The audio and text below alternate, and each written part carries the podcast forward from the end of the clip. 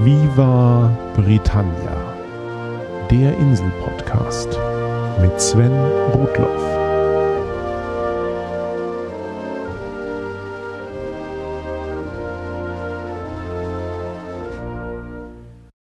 Herzlich willkommen zu Folge 75 von Viva Britannia, dem Podcast über Großbritannien und die Briten. Ich hoffe, ihr seid alle gut im Jahr 2016 gelandet und habt auch Viva Britannia schon angemessen vermisst. Nur so viel, es war eine gute Entscheidung, dass ich nicht mehr versuchen werde, alle zwei Wochen eine neue Folge zu veröffentlichen. Das Leben mit Vollzeitjob und Säugling ist, egal wie lieb das Kind auch sein mag, schon unberechenbar und zeitfüllend genug. Aber genug der Vorrede, kommen wir zum heutigen Thema. Vor drei Jahren habe ich schon vieles zu einer der britischen Institutionen schlechthin erzählt, dem Pub. Über Bier habe ich dabei nur am Rande gesprochen. Und dieses Versäumnis hole ich heute nach. Zunächst müssen wir klären, was Bier eigentlich ist und kommt mir jetzt nicht mit dem deutschen Reinheitsgebot, zumindest nicht sofort. Nach der allgemeinsten Definition ist Bier ein Getränk aus vergorener Stärke. Dazu nehme man ein Getreide, Wasser und Hefe. Das Getreide wird zunächst gemälzt, das heißt durch Befeuchten kontrolliert zum Keimen gebracht. Beim Keimen bilden sich in den Getreidekörnern Enzyme, die später in der Lage sind, die Stärke des Getreides in Zucker umzuwandeln. Durch Erhitzen der Körner wird das Keimen dann rechtzeitig gestoppt. Getreidemalz gibt es schon so lange wie den Getreideanbau selbst, denn man hatte schnell entdeckt, dass Malz länger haltbar ist als unbehandeltes Getreide. Wenn man nun geschrotetes Malz mit heißem Wasser vermischt, tun die beim Keimen aktivierten Enzyme ihren Dienst und wandeln die Stärke des Getreides in Zucker um. Gelangt nun noch Hefe in dieses nährstoffreiche Gemisch, und das kann auch spontan durch Hefen der Luft passieren, dann wandelt diese Hefe den Zucker wiederum in Alkohol und Kohlendioxid um. Fertig ist das Bier. Gut, so einfach ist das in der Praxis natürlich nicht. Die Details, wie man am besten Malz herstellt, die Maische ansetzt, bei welchen Temperaturen man sie wie lange kocht, welche Hefen wann am besten ihren Dienst tun und wie man das Ganze ordentlich reifen lässt und filtert, das sind die Geheimnisse des Bierbrauens. Und vom Geschmack haben wir noch gar nicht gesprochen. Da kommt dann unter anderem der Hopfen ins Spiel. Aber dazu gleich mehr. Wer Folge 15 von Viva Britannia zum Thema Whisky gehört hat, dem wird dieses Grundrezept zur Bierherstellung bekannt vorkommen denn so beginnt auch die Herstellung von Whisky. Aus Gerstenmalz, Wasser und Hefe wird ein Zwischenprodukt mit einem Alkoholgehalt von etwa 5 bis 8 Prozent hergestellt. Und das wird im englischen Whisky-Jargon Wash oder eben Bier genannt. Für die Herstellung von Whisky wird diese Flüssigkeit dann aber noch zweimal destilliert und schließlich jahrelang in Fässern gelagert. Whisky ist also im Grunde so etwas wie ein Bierbrand. Die andere große Familie der alkoholischen Getränke neben Bieren sind Weine. Dabei ist nicht Stärke der Ausgangspunkt der Herstellung, sondern Gleichzucker, zum Beispiel der aus Weintrauben, aus anderen Früchten oder aus Honig. Wird vergorener Traubensaft destilliert, entstehen Weinbrände, und aus vergorenem Obst werden beim Destillieren Obstbrände. Sogar destillierten Met soll es geben, aber diese Honigbrände sind offenbar eher selten.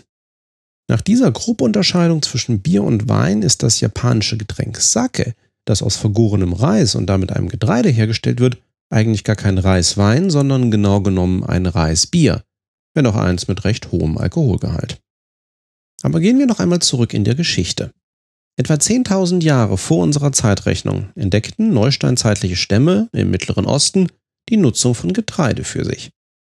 Aus wilden Grassorten entwickelten sie durch wiederholte Auslese schnell frühe Formen uns heute noch bekannter Getreide. Weizenarten wie Einkorn, Emmer und schließlich Weichweizen boten sich besonders fürs Brotbacken an. Sie enthalten viel Gluten und ihre Schalen lassen sich beim Dreschen gut entfernen. Man möchte im Brotteig ja ungern Schalenreste finden. Gerstenarten mit ihren langen Grannen wurden stattdessen schon immer mehr für die Bierherstellung eingesetzt. Die Grannen, also die Haare an der Ähre, können im Verlauf der Bierproduktion sogar als natürliche Filter für das Gebräu dienen. Brot aus Weizen, Bier aus Gerste und Wein aus Weintrauben, das waren lange Zeit die Kennzeichen der frühen Hochkulturen. Von den Sumerern aus dem dritten Jahrtausend vor unserer Zeitrechnung sind schon zahlreiche verschiedene Biersorten bekannt. Durch das unterschiedlich starke Melzen von Gerste brauten sie schon damals nicht nur helle Biere, sondern auch rote, braune und schwarze Sorten. Die Sumerer hatten frisch gebraute und lang gelagerte Biere, schwere Biere, Leichtbier und sogar Diätbier in ihrem Angebot. Auch bei den Babyloniern, den Hethitern, den Ägyptern und anderen Kulturen des Mittleren Ostens war Bier wichtig. Nur in der jüdischen Tora kommt es so gut wie nicht vor. Und auch die Griechen und Römer kannten zwar Bier, sie bevorzugten aber Wein. Tatsächlich verläuft quer durch Europa eine Weingrenze. In Südeuropa und Frankreich gedeiht Wein sehr gut. In Österreich und in südlichen Teilen von Deutschland auch noch ganz ansehnlich, aber weiter nördlich geht da in der Regel wenig. Wer Wein anbauen konnte, brauchte kein Bier, um fröhlich zu sein. Und so setzte sich Bier als das alkoholische Getränk der Wahl mehr in Nordeuropa durch. Und so auch auf den britischen Inseln. Bier war dort auf jeden Fall schon bekannt, als die Römer kamen. Sie beschrieben die Gebräue der britischen Stämme als barbarische Getränke. Das hinderte die dort stationierten römischen Soldaten natürlich nicht, in der Mangelung von Wein ausgiebig auf die lokalen Gerstensäfte zurückzugreifen. So waren zum Beispiel die Pikten, die das heutige Schottland bewohnten, für ihre mit Heidekraut aromatisierten Biere bekannt.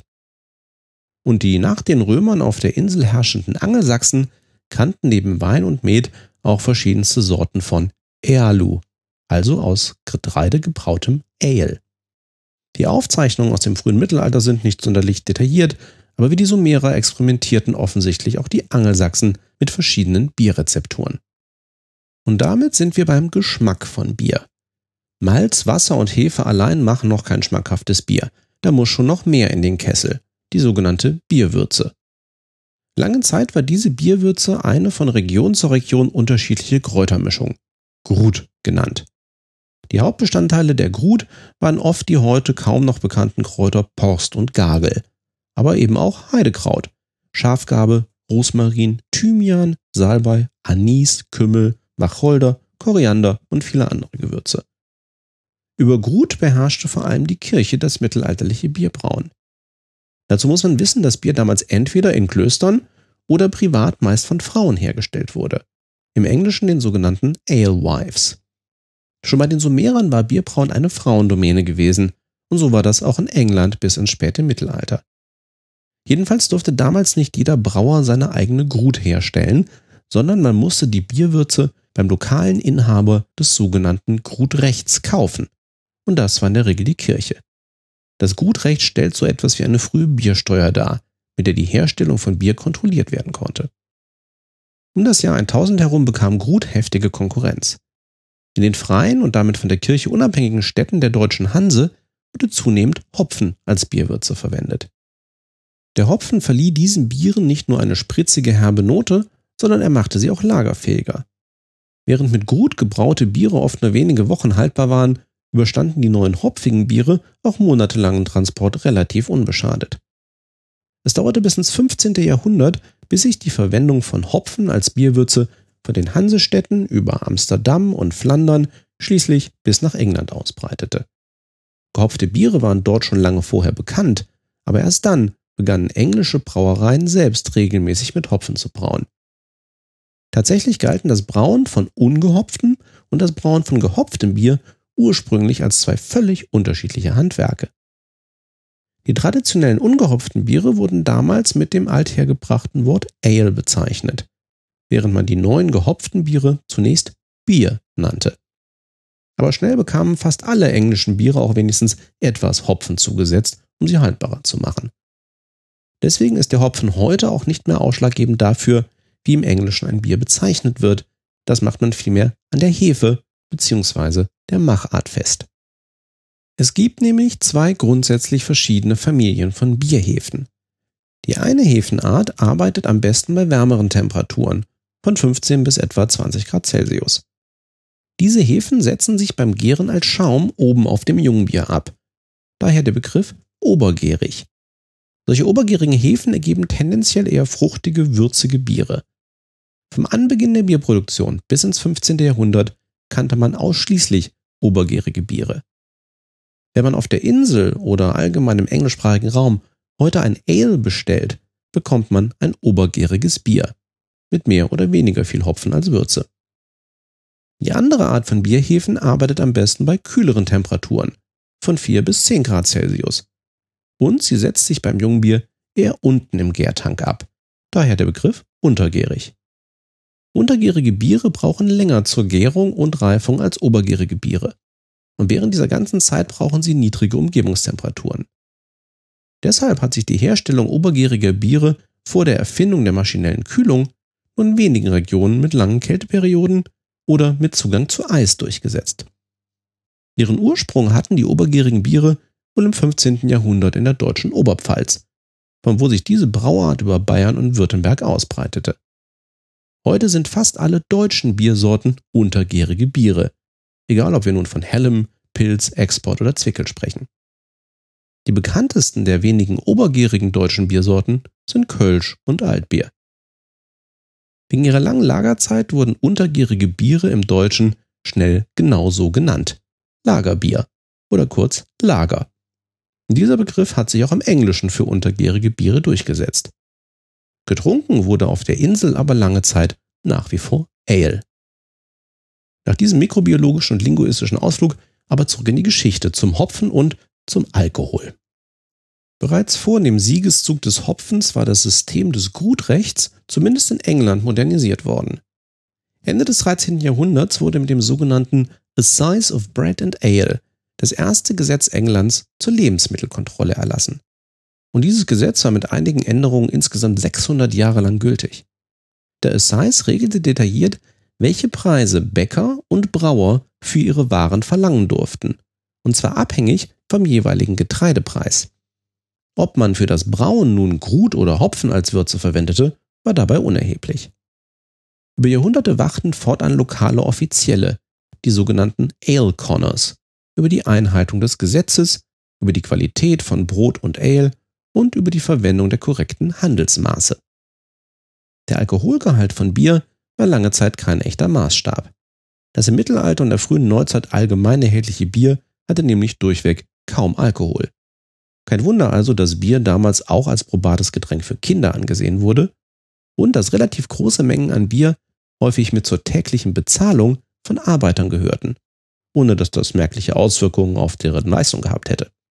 Der Pro-Kopf-Konsum von Bier lag damals bei rund 300 Litern pro Jahr. Wie gesagt, ab dem 15. Jahrhundert löste langsam der Hopfen die Grut als Würze auch auf der Insel ab. Und das sollte lange Zeit die einzige wesentliche Innovation in der britischen Bierherstellung bleiben. Man hörte zwar irgendwann mehr von diesen neumodischen Lagerbieren, die in Deutschland entstanden, aber der Brite blieb bei seinem Ale. Erst im 18. Jahrhundert kam es dann auf der Insel zu einer ganzen Reihe von Neuerungen beim Bier. Ursprünglich füllten englische Brauereien ihr Bier direkt nach dem ersten Gärprozess in Fässer ab. Nach etwa einer Woche Gärung haben die meisten obergärigen Hefen den größten Teil des Zuckers in Alkohol umgewandelt und werden inaktiv. Das heißt aber nicht, dass danach nichts mehr im Bier passiert, ganz im Gegenteil. Die noch aktiven Hefen fangen nun an, unerwünschte Nebenprodukte der ersten Gärung zu verarbeiten. Das Bier wird in der Folge geschmackvoller, länger haltbar und schließlich auch klarer, da sich die Hefen und Schwebstoffe absetzen. Diese Nachgärung haben die englischen Brauer lange Zeit aber nicht mehr abwarten wollen, um ihre Lager zu räumen. Die Fässer mit den jungen Bieren wurden schnell verkauft und durften dann bei den Zwischenhändlern bzw. bei den Pubbesitzern, den sogenannten Publicans, bis zur Trinkbarkeit zu Ende reifen. In den Pubs lagen die Bierfässer dann im Keller oder im Schankraum und das Bier wurde in Krüge abgezapft und ausgeschenkt. Dabei wurde kein Kohlendioxid zugesetzt. Alles, was an Bläschen und Schaum in den Zinnkrug kam, war bei der Gärung entstanden. Außerdem war das Bier damals natürlich in der Regel ungefiltert. Das Aussehen war ja auch so lange egal, wie sich Gläser nicht als Trinkgefäß durchsetzten. Um das Jahr 1700 entstand in London ein neues dunkles Bier mit Hopfen, das die Brauereien länger bei sich selbst lagerten, um es dann vollkommen trinkfertig zu verkaufen. Dieses Bier erfreute sich besonders bei Lastträgern einer zunehmenden Beliebtheit und wurde daher nach diesem Berufszweig Porter getauft. Außergewöhnlich kräftige Porterbiere wurden erst Stout Porter genannt und schließlich nur noch Stout. In den folgenden Jahrhunderten änderte sich der Geschmacksschwerpunkt dieser Biersorten mehrfach, aber heute steht Porter immer noch für ein mittelschweres und Stout für ein schweres, dunkles Bier. Jemand, der damals einen besonders starken Einfluss auf die Entwicklung des englischen Bieres hatte, waren die Brauer der nordenglischen Stadt Burton upon Trent. Dieser Ort war wegen seines besonders guten und harten Wassers schon lange ein Zentrum der Braukunst. Über den Fluss Trent und neu gebaute Kanäle verschifften die Brauer von Burton ihr Bier nicht nur nach London, sondern auch über die Nord- und Ostsee bis ins Baltikum und nach Russland. Wenn ihr heute also irgendwo einen Russian Imperial Stout bestellt, ist das nicht etwa eine russische Biervariante, sondern genauso ein süßes, dunkles und starkes Stout, wie es die Börtner nach Russland lieferten. Um das Jahr 1820 machten neue Einfuhrzölle den britischen Brauereien die lukrative Russland-Connection kaputt und sie mussten sich neue Einnahmequellen suchen. Da kam es den Börtnern gerade recht, dass sich eine Lücke in einem anderen Exportmarkt auftat. Seit den 1780ern hatte die Londoner Brauerei Hodgson die indischen Kolonien mit einem besonderen Bier versorgt. Dieses India Pale Ale war, wie der Name sagt, ein helleres Bier und es war stark gehopft mit einem hohen Alkoholgehalt, damit es die monatelange Seereise nach Indien gut überstand. Hodgson machte über Jahrzehnte ein Vermögen mit diesem Bier, bis er sich mit der mächtigen East India Company verscherzte. Wer mehr über diese Organisation wissen möchte, dem seien besonders die Viva Britannia Folgen 39 und 58 zu den Themen Seefahrt und Tee empfohlen. Jedenfalls nutzte der Brauer Samuel Alsop aus Burton um 1820 die Gunst der Stunde, um seine Ausfälle in Russland durch die Produktion eines eigenen India Pale Ale auszugleichen. Der auf dunkle Biere spezialisierte Brauer musste kräftig an seinen Prozessen schrauben, um ein helleres Bier herzustellen. Und Pale bedeutet hierbei keineswegs ein helles Gelb, wie wir es von einem deutschen Hellen oder Pilz kennen, sondern wir sprechen gerade mal von Bernsteinfarben. Aber Alsop schaffte es, und es stellte sich heraus, dass das berühmte harte Wasser von Burton für ein stark gehopftes Bier wie ein India Pale Ale ohnehin viel besser geeignet war als das weiche Wasser in London, das Hodgson verwendet hatte. Alsop hopfte sein neues Bier für Indien viel stärker, als er es mit Bieren für den einheimischen Markt tat. Der Legende nach gingen dann aber beim Transport einer Ladung India Pale Ale an der englischen Küste einige Fässer verloren. Sie wurden gefunden und fanden den Geschmack der englischen Bevölkerung. Diese Geschichte hat sich so vermutlich nicht zugetragen, aber tatsächlich kam man auf der Insel über das India Pale Ale auf den Geschmack nach stärker gehopften und etwas helleren Bieren. Was die Brauer seitdem bis heute offiziell als Pale Ale bezeichnen, nennen seine englischen Trinker wegen der deutlicheren Hopfennote umgangssprachlich bitter. Die Brauer von Burton dominierten wegen ihres Wassers lange Zeit den englischen Bittermarkt. Zur Hochzeit gab es in der Stadt 31 Brauereien, die ein Viertel des gesamten Pale Ale der Insel produzierten. Doch dann entdeckte man, dass es der Sulfatgehalt des Burtoner Wassers war, der in Verbindung mit Hopfen den Geschmacksunterschied ausmachte. Und dass man durch die Zugabe von Gips zu weichem Wasser den gleichen Effekt erzielen kann. Dieser als Burtonisierung bezeichnete Prozess, der dem Chemiker Charles W. Winston zugeschrieben wird, brach das Monopol der kleinen Stadt auf ordentlich gehopftes Bitter. Zum Aufstieg des Bitters und des englischen Bieres im Allgemeinen trugen im 19. Jahrhundert allerdings noch einige andere wichtige Entwicklungen bei. Ich hatte vorhin gesagt, dass Bier lange Zeit einen eher geringen Alkoholgehalt hatte. Schließlich erlaubte man sich zunächst auf den englischen Landsitzen das Brauen stärkerer Tafelbiere und noch stärkerer Spezialbiere für besondere Anlässe. Mit dem Porter entwickelte sich dann erstmals ein kräftiges Bier, das von industriellen Brauereien auf Menge produziert wurde und diese Entwicklung sollte sich mit den Pale Ales fortsetzen. Das Aufkommen alkoholreicherer Biere rief zunächst das Finanzamt auf den Plan und man änderte die Besteuerung von Bier durch den vorhin erwähnten Assize entsprechend. Anstatt den Preis des vergorenen Getreides zugrunde zu legen, wurde die Menge an Malz in der Bierrezeptur entscheidend für die Besteuerung und damit indirekter Alkoholgehalt. Gleichzeitig half die Politik dem Aufstieg des Bieres um 1830, wo sie nur konnte. Wie ich schon Episode 5 geschildert hatte, stellte der damals extrem günstig zu habende Wacholderschnaps Gin den britischen Staat für eine immense Herausforderung. Um dem dauertrunken Zustand der Gin-geschwängerten Nation Einhalt zu gebieten, erleichterte man kurzerhand das Brauen und Verkaufen von Bier für jedermann. Gewissermaßen als das geringere Übel. Denn auch starke Biere haben immer noch weniger Alkohol als der destillierte Gin. Aller Orten schossen so Brauereien und Pubs aus dem Boden, und dieser Siegeszug des Bieres hat bis heute auf der Insel nicht wirklich nachgelassen. Wobei, gemessen am Bierkonsum liegt das Vereinigte Königreich heute mit etwa 75 Litern pro Kopf und Jahr nur noch im internationalen Mittelfeld. Wir Deutschen trinken zum Beispiel über 100 Liter pro Kopf und Jahr. In Sachen Bierproduktion liegt die Insel zwar auch hinter Deutschland, ist aber nach wie vor unter den Top Ten. Es wird einfach viel britisches Bier exportiert. Beim Thema Bier muss ich zum Schluss natürlich noch mit einem bekannten Vorurteil aufräumen. Englisches Bier wäre schal und würde warm getrunken. Das ist so natürlich nicht richtig, aber wer aufgepasst hat, kann sich wahrscheinlich denken, woher dieses Missverständnis kommt. Was die Temperatur angeht, traditionelles englisches Ale ist ein obergäriges Bier, das bei höheren Temperaturen gebraut, gelagert und auch ausgeschenkt wird, als die uns Deutschen mittlerweile so bekannten untergärigen Biere. Wird obergäriges Bier zu kalt serviert, kann es seinen fruchtigen Geschmack nicht richtig entfalten. Aus diesem Grund wird im Vereinigten Königreich Bier in der Regel auf einer sorgfältig kontrollierten Kellertemperatur ausgeschenkt, also mit 10 bis 14 Grad Celsius. Seit vielen Jahren machen große Pubs aber auch explizite Ausnahmen für Lagerbiere, die dann über speziell gekühlte Schankanlagen im Extrem knapp über dem Gefrierpunkt ins Glas kommen. Und was den vermeintlich schalen Geschmack bzw. die oft fehlende Schaumkrone angeht, traditionellem englischen Ale ist kein künstliches Kohlendioxid zugesetzt. Früher war wie gesagt alles an Bläschen und Schaum, was beim Ausschank vom Fass im Krug oder Glas landete, das Ergebnis der Gärung. 1797 erfand Joseph Brummer schließlich eine Zapfanlage, mit der Bier aus einem Fass im Keller durch eine Handpumpe in den Schankraum und ins Glas befördert wurde. Solche Handpumpen sind für die entsprechenden Ales noch heute bei allen traditionellen englischen Pubs im Einsatz.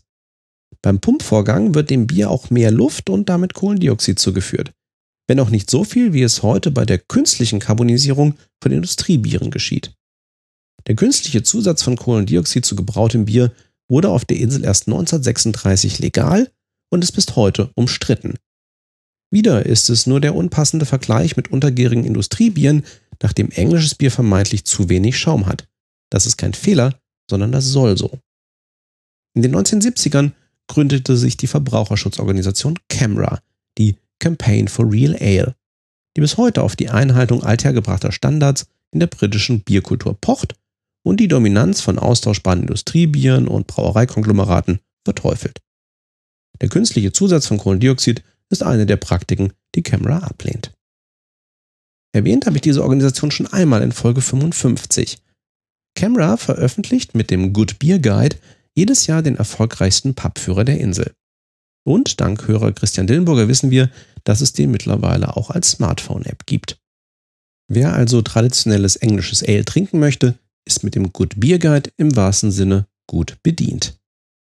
Camera und die aktuelle Craft-Bewegung haben sicher mit dazu beigetragen, dass Ales, den seit dem Zweiten Weltkrieg auch auf der Insel dominierenden Lagerbieren, zunehmend wieder Marktanteile abnehmen. Damit will ich es mit einem Überblick über britische Bierkultur bewenden lassen. Nur noch einmal für euch als praktische Zusammenfassung für den nächsten Pumpbesuch. Das klassische englische Bier ist ein obergäriges Ale. Wenn man nicht explizit ein besonders kräftiges Dunkelbier wie Porter oder Stout haben möchte, fragt man im Pub am besten nach einem Bitter was genau genommen ein Pale Ale ist. Der Name darf aber nicht darüber hinwegtäuschen, dass diese Biere eher eine hellbraune Farbe haben. Wenn man wirklich helles Bier nach deutschem Maßstab trinken möchte, muss man ein Lager bestellen. Natürlich gibt es auch im Englischen sehr fantasievolle Namen für alle erdenklichen Biermischgetränke. Der wichtigste Begriff ist hier sicher Shandy. Das ist ein englisches Radler, also halb Bier, halb Limonade. Das würde ich persönlich immer nur als Lager Shandy bestellen. Und aus eigener Erfahrung kann ich nur sagen, passt auf, wenn ihr euch beim Bestellen einfach nur von den bunten Schildern an den Zapfhähnen inspirieren lasst, ohne genau hinzuschauen. Dann könnt ihr nämlich schnell statt einem Pint Bier ein Pint Apfelwein im Glas haben. Dann also Prost oder wie der Brite sagt, Cheers. So viel zum lieben Getreidegebräu. Ganz zum Schluss dieser Folge noch zwei organisatorische Hinweise. Im Dezember war ja endlich das zweite Viva Britannia Buch im JMB Verlag erschienen über 340 Seiten stark mit allen überarbeiteten Themen des Jahres 2014. Vielen Dank an alle, die es schon erworben haben. Leider hat Leser Peter Steil Anfang des Jahres entdeckt, dass das Inhaltsverzeichnis des Buches fehlerhaft und damit unbrauchbar ist. Das ist gerade bei der nicht unerheblichen Seitenzahl natürlich betrüblich. Der JMB Verlag hat sich daraufhin umgehend entschieden, den Rest der ersten Auflage einzustampfen und das Buch neu drucken zu lassen. Wer bereits ein Exemplar erstanden hat, kann sich freuen, ein Sammlerstück sein oder ihr eigen zu nennen, oder ihr meldet euch kurz beim Verlag. Die korrigierte Fassung geht dann ganz unbürokratisch an euch raus, sobald sie lieferbar ist. Sorry für das Malheur. Ansonsten hatte Britannia letztens eine Flut an neuen Unterstützern auf der Plattform Patreon zu verzeichnen. Der dritte Finanzierungsmeilenstein ist damit geknackt und so wird es diesen Sommer noch eine eigene Sendung unter anderem zum Thema britischer Wein geben. Schauen wir mal, was ich daraus machen kann. Nächstes Mal geht es aber erst einmal um den wohl britischsten Landstrich schlechthin. Dann spreche ich mal über England. Thanks for listening, cheers and bye bye.